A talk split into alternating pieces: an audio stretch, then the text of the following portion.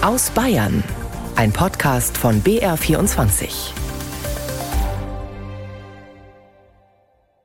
Vielleicht sind Sie bei den Glücklichen dabei, die erst heute aus dem Pfingsturlaub zurückkommen.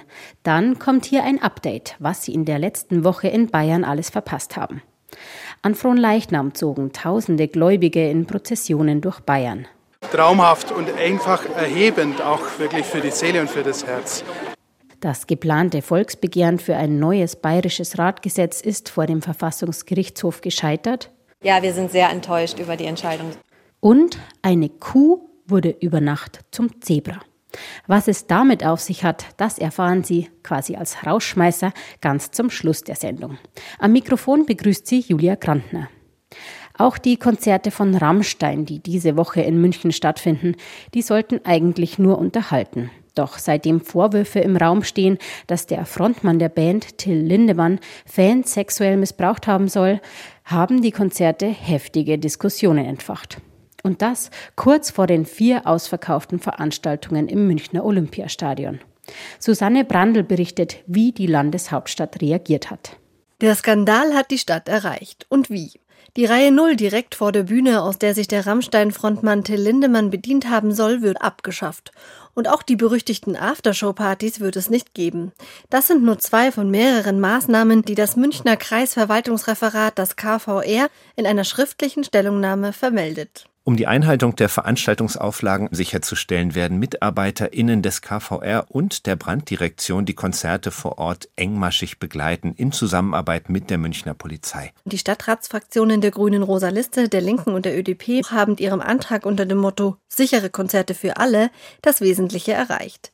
Mehr geht nicht bei der Stadt, die gar keine rechtlichen Mittel hat, die Konzerte, Zitat, aufgrund von gruppenbezogener Gewaltbereitschaft zu untersagen.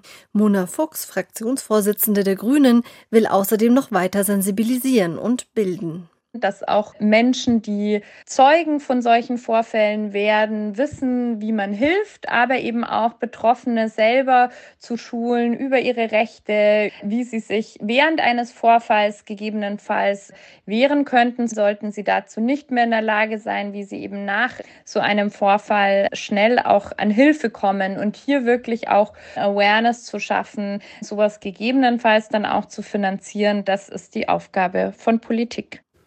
Heute Abend findet dann das letzte der vier Konzerte in München statt. Wir bleiben in der Landeshauptstadt. Hier gibt es immer mehr Opfer rechter Gewalt. Die Münchner Beratungsstelle für Opfer rechter Gewalt BIFOR hat jetzt ihren Jahresbericht 2022 vorgestellt. Die Zahl von Diskriminierungen und rechten bzw. rassistischen Übergriffen in München, die war ohnehin schon hoch. Doch der Bericht zeigt, im vergangenen Jahr ist sie noch weiter gestiegen. Thies Maaßen mit einer Zusammenfassung. Noch nie haben so viele Menschen Hilfe bei der Opferberatungsstelle Before gesucht wie im vergangenen Jahr. Die Zahl der Beratungsfälle stieg 2022 im Vergleich zum Vorjahr um rund 15 Prozent auf ein neues Allzeithoch. Insgesamt betreuten die Mitarbeiter von Before im vergangenen Jahr 465 Hilfesuchende, die zum Beispiel wegen ihrer Herkunft am Arbeitsplatz oder bei der Wohnungssuche diskriminiert, die rassistisch beleidigt oder körperlich angegriffen wurden. Fast die Hälfte von ihnen waren Opfer von Gewalt. Ein Großteil der Vorfälle ereignete sich in öffentlichen Verkehrsmitteln, am Arbeitsplatz oder im Wohnumfeld, also dort, wo es schwerfällt, Übergriffen auszuweichen. Immer wieder werden auch Kinder und Jugendliche rassistisch beschimpft, bedroht und geschlagen. So betreute Before im vergangenen Jahr 24 Kinder unter 12 Jahren sowie 28 Jugendliche, die Opfer von Gewalt wurden. Mit Blick auf die kommenden Landtagswahlen hofft man bei der Beratungsstelle auf einen Wahlkampf ohne Stimmungsmache gegen Migranten und darauf, dass Einrichtungen wie die Münchner Beratungsstelle demnächst auch im übrigen Bayern flächendeckend eingerichtet werden. Denn in den meisten Regionen des Freistaates haben Opfer von rassistischer und rechter Gewalt kaum eine Anlaufstelle, an die sie sich wenden können. Um Verbrecher zu schnappen, will das Bayerische Landeskriminalamt in Zukunft auf mehr Hightech setzen. Mit einem deutschlandweit bislang einmaligen Virtual Reality Raum für Tatorte, dem sogenannten Holodeck. Dort finden echte Ermittlungen statt, aber in einem künstlich erzeugten Raum. Steffi Wagner hat sich das neue Projekt angeschaut. Graue Wände, kleine Infrarotkameras in allen Winkeln des Raums und von der Decke baumeln Virtual Reality Brillen. Im hinteren Bereich sorgen rote Klappstühle für Kinosaalatmosphäre. So präsentiert sich der deutschlandweit in dieser Form bislang einzigartige Tatort Virtual Reality Raum des Bayerischen Landeskriminalamts, kurz Holodeck genannt, in Anlehnung an die Serie Raumschiff Enterprise. Was erstmal nach digitaler Spielwiese für Ermittler klingt und immerhin rund 670.000 Euro kostet, ist laut Innenminister Hermann eine Hightech-Revolution für die Verbrecherjagd. Das bayerische LKA nehme damit deutschlandweit eine Vorreiterrolle ein, sagt Hermann. Wir sind da jetzt wirklich sehr gut aufgestellt äh, an wirklich der Höhe der Zeit hinsichtlich dessen, was technologisch überhaupt möglich und verfügbar ist. Konkret gehe es darum, einen Tatort gewissermaßen zu konservieren und ihn dauerhaft virtuell verfügbar zu machen. Auch wenn dieser bereits wieder freigegeben wurde. Dafür wird der Tatort per Laserscan erfasst. Dann kann er jederzeit im Holodeck aufgerufen werden. Auch Avatare, etwa von Opfer, Täter oder auch den Ermittlern selbst, können im Holodeck erzeugt und bespielt werden.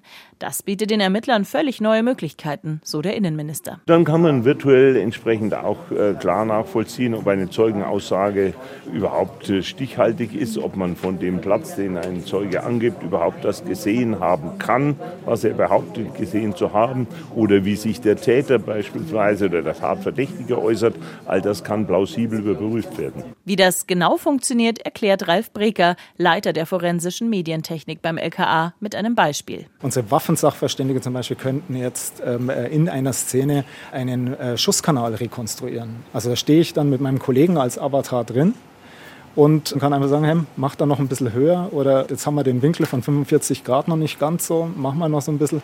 In der Testphase wurde beispielsweise die Umgebung des Oktoberfestattentats von 1980 digital nachgebaut. Auch das Zugunglück von Burg Rhein in Garmisch-Partenkirchen konnten die Ermittler bereits im Holodeck rekonstruieren. Und auch bei ungelösten Fällen, sogenannten Cold Cases, könnte es künftig zum Einsatz kommen. Machen wir natürlich auch, dass wir so Cold Cases auf Grundlage von Bildern rekonstruieren und erwarten uns natürlich äh, dann doch auch neue Erkenntnisse, wenn man dann diese Räumlichkeit, diese remodellierte Räumlichkeit auch wieder begehen kann nach 20, 30 Jahren. In Ingolstadt beschäftigt die Polizei ein ganz aktueller Fall. Dort war ein Polizeieinsatz diese Woche aus dem Ruder gelaufen mit tödlichen Folgen. Ein 35-jähriger Mann befand sich in einer psychischen Ausnahmesituation. Über Stunden versuchten Spezialkräfte, den Mann in eine Klinik zu bringen, doch alle Versuche scheiterten und am Ende fielen sogar Schüsse. BR-Reporterin Susanne Pfaller war mit einem Polizeisprecher noch einmal am Ort des Geschehens und hat sich den Ablauf des Einsatzes schildern lassen. Der Angriff und die Schussabgabe im Anschluss war eine Sache weniger Sekunden. So erinnert sich Polizeisprecher Andreas Eichele. Er war mit dabei. Doch auch wenn das tödliche Ende am Nachmittag unerwartet und abrupt kam, der gesamte Einsatz zog sich über fünf Stunden. Nackt auf Bahngleisen laufend hatten die Beamten den Mann am Vormittag angetroffen.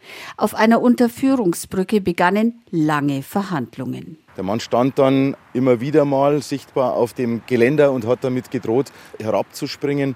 Und so war es uns ja ganz wichtig, dass wir immer versuchen, diesen offensichtlich psychisch erkrankten Mann einer Behandlung zuzuführen. Das war unser oberstes Ziel. Vor Ort waren dafür ein tschechischer Dolmetscher, ein Arbeitskollege des Mannes, Dutzende Mitglieder des Sondereinsatzkommandos, eine spezielle Verhandlungsgruppe der Polizei, ein Notarztwagen, Sprungkissen. Immer wieder drohte der Mann von der Brücke zu springen, dann verschwand er erneut. Leider kam der Mann dann unvermittelt aus dem Gebüsch, hatte ein Schlagwerkzeug in der Hand und äh, versuchte einen Beamten anzugreifen. Und so kam es eben dann zur Schussabgabe, die letzten Endes leider tödlich endete. Nun soll die Obduktion klären, wie viele Schüsse ihn trafen. Wann die Ermittlungen zum tödlichen Einsatz abgeschlossen sein werden, lässt sich aktuell noch nicht sagen. Große Bauprojekte sind für alle Beteiligten eine Herausforderung. Erst diese Woche ging es im Untersuchungsausschuss zur zweiten Münchner Stammstrecke im Landtag hoch her. Politiker und Politikerinnen sollen erklären, wie viel sie wussten über die Kostenexplosion auf über 8 Milliarden Euro und zur Bauzeit, die sich um etwa neun Jahre verzögern wird. Woran man bei solchen Großprojekten nicht sofort denkt? An den Artenschutz. Allerdings muss man natürlich vorab klären, ob auf den zukünftigen Bauflächen seltene Arten leben, wie zum Beispiel Fledermäuse. Das herauszufinden ist nicht immer einfach, denn die Tiere lassen sich oft nur schwer finden.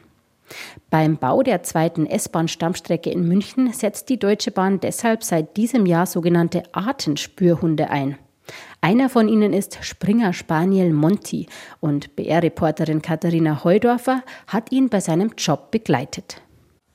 Der Monty, der kriegt jetzt erstmal sein Suchgeschirr an und wir machen festes Startritual. Das ist Alexandra Hörand. Sie arbeitet mit ihrem Artenspürhund Monty. Mitte, Monty. Da sitzt er eben in der Mitte zwischen den Beinen.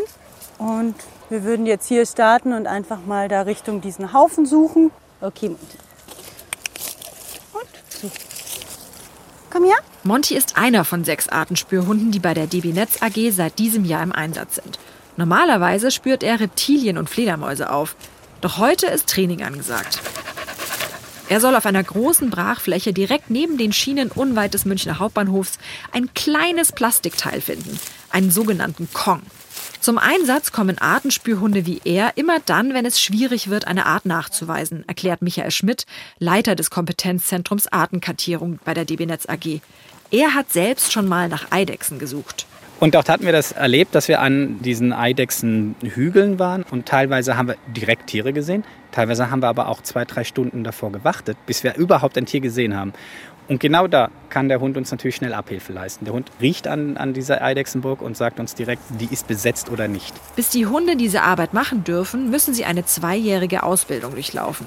Neben Monty und seinen Kollegen stecken sieben weitere Welpen und Junghunde in der Ausbildung. Zuerst wird ihr Geruchssinn mit einer sogenannten Sandbox trainiert. Einem Metallkasten mit sieben Löchern, aus denen zum Beispiel der Geruch der Zauneidechse strömt, wie Artenkartiererin Annika Bauer erklärt. Also Bert schnuppert jetzt die Löcher ab. Jetzt ist er in Loch 2 geblieben, weil Loch 2 sein richtiger Ziehgeruch war. Er wartet so lange, bis der Piep kommt und dann wird er belohnt. Ja? Genau, jetzt sucht er wieder alle Löcher ab, weil der Ziehgeruch ist an einem anderen Loch. Jetzt hat er ihn wiedergefunden, jetzt wartet er. Piep, Belohnung. Wird eine Art auf einer Baufläche nachgewiesen, muss der Bauträger, in diesem Fall die Bahn, die Tiere zum Beispiel umsiedeln oder in der Nähe Ausgleichsflächen schaffen. Ein Stück weiter ist Hund Monty immer noch auf der Suche nach dem Kong. Dann suchen wir da weiter. Geht's noch? In der hohen Wiese hat er nichts gefunden. Jetzt nimmt er sich einen großen Holzhaufen vor. Komm, Monty, weitersuchen. Jupp, super gemacht. Wow, hast es gefunden. Gut gemacht, du kleine Maus. Endlich Feierabend für Artenspürhund Monty. Schau mal hier. Mal sitzen. Sich mal ein bisschen entspannen. Wenn zumindest die Spürhunde ihren Job gut machen, dann können wir ja vielleicht doch hoffen, dass die zweite Stammstrecke irgendwann einmal in naher Zukunft in Betrieb geht. Ein Beitrag von Katharina Heudorfer war das. Kommen wir von der Bahn zum nächsten Fortbewegungsmittel, dem Fahrrad. Und mit dem kommt man in Bayern nicht gut genug voran. So sagt es zumindest das Bündnis Radentscheid Bayern. Es fordert, dass ab 2030 ein Viertel aller Wege in Bayern mit dem Rad zurückgelegt werden sollen. Und dafür brauche es dringend mehr Radschnellverbindungen, mehr Sicherheit für Radfahrer und nicht zuletzt mehr sichere Abstellmöglichkeiten für Fahrräder. Bernadette Felsch ist Landesvorsitzende des Allgemeinen Deutschen Fahrradclubs. Sie und ihre Mitstreiter haben über 100.000 Unterschriften gesammelt, um das Volksbegehren Radentscheid Bayern auf den Weg zu bringen. Wie sich nun herausstellte, umsonst. Ja, wir sind sehr enttäuscht über die Entscheidung des Bayerischen Verfassungsgerichtshofs. Der Bayerische Verfassungsgerichtshof hat das Volksbegehren nämlich für unzulässig erklärt. Dieser hat festgestellt, dass Teile des Volksbegehrens in die Gesetzgebungskompetenz des Bundes eingreifen. Bayerns Innenminister Joachim Herrmann CSU erklärt, warum sein Haus das Volksbegehren zur Prüfung vorgelegt hat. Es geht vor allen Dingen darum, dass in dem Gesetz einige Regelungen, äh, die von der Straßenverkehrsordnung abweichen, vorgesehen sind. Und dazu haben wir leider auf Landesebene keine Befugnis. Bundesrecht hat Vorrang vor Landesrecht. Und das hat auch der Verfassungsgerichtshof so gesehen. So sollen laut dem Gesetzesentwurf vor Kitas und Schulen zu den Bring- und Abholzeiten verkehrsberuhigte Zonen eingerichtet werden. Hier habe der Bund einen Ermessensspielraum eingeräumt, so das Gericht. Den Ländern stehe es nicht zu, hier gesetzlich nachzubessern. Bernadette Felsch ist Landesvorsitzende des Allgemeinen Deutschen Fahrradclubs. Sie und ihre Mitstreiter haben über 100.000 Unterschriften gesammelt, um das Volksbegehren Radentscheid Bayern auf den Weg zu bringen. Bernadette Felsch sieht in der Entscheidung auch einen Arbeitsauftrag. Also wir finden, es wurde jetzt sehr kleinteilig und sehr erbsenzählerisch ausgelegt, was das Land darf, was es anordnen darf und was die Kommunen auch machen dürfen. Und es wurde immer wieder im Prinzip auf das Straßenverkehrsrecht des Bundes verwiesen. Und das ist für uns jetzt ein klares Zeichen, dass wir als Fahrradlobby daran müssen an das Bundesrecht. Auf Bundesebene gibt es aber kein Volksbegehren. Laut Tobias Reis, CSU-Abgeordneter und Vertreter des Landtages bei der Urteilsverkündung, bleibt der Radverkehr weiter auf der Tagesordnung. Und man muss den Initiatoren des Volksbegehrens durchaus Respekt zollen für diese Initiative. Und wir müssen natürlich als Radelland Bayern jetzt diesen Schub weitertragen. Wir haben ja ein eigenes Gesetz auch im Landtag eingebracht. Also Radeln und die Aktivitäten in diese Richtung müssen bleiben. Das Gesetz, das CSU und Freie Wähler im Landtag eingebracht haben, geht den Initiatoren des Ratentscheids Bayern nicht weit genug. Sie hoffen, dass hier noch nachgebessert wird. Noch einmal Bernadette Felsch. Es wurde reingeschrieben, dass 1500 Kilometer Radwege gebaut werden sollen, was uns definitiv zu wenig ist, weil das 90 Meter pro Jahr pro Kommune ungefähr bedeutet. Und das Thema Sicherheit beim Radeln wird den Initiatoren im vorgesehenen Radgesetz nicht genug beachtet. Ministerpräsident Markus Söder, CSU, hat hier dagegen bereits eine Vision. Ich habe noch so den Traum, ehrlich gesagt, bei einem Radprojekt auch mal in den Städten einen aufgeständerten Radweg zu machen, so wie wir es aus einigen Metropolen der Welt kennen. Bislang hat sich noch keine Kommune getraut. Ich rufe jetzt hiermit auf, überlegt euch das nochmal, weil es zum Beispiel auch mal über einer Straße stattfinden könnte, um Radschnellwege auch im Winter überdacht und aufgeständert zu machen. Und besonders sicher sollen solche Radwege auch sein. Ein Beitrag von Peter Queton war das. Visionen, wie die Zukunft besser gestaltet werden kann, die hat auch die bayerische Digitalministerin Judith Gerlach. Mit dem kleinen Unterschied, dass ihre Vision schon bald in die Tat umgesetzt wird. Diese Woche gab die Ministerin den Startschuss für ein neuartiges Rechenzentrum an der Uni Passau. Was genau der Clou daran ist, das weiß Katharina Heringer. An Universitäten sind die Rechenzentren mit ihren Servern die großen Stromfresser. In Passau soll aus dem Problem aber bald ein Nutzen gezogen werden durch ein neues innovatives Rechenzentrum. Das bayerische Digitalministerium investiert dafür drei Millionen Euro. Ministerin Judith Gerlach. An der Universität Passau machen wir aus Bits und Bytes Tomaten und Gurken. Photovoltaikanlagen sollen den Strom für das neue Rechenzentrum erzeugen. Die Abwärme der Server soll wiederum in ein Gewächshaus gesteckt werden, das direkt ans Rechenzentrum andockt.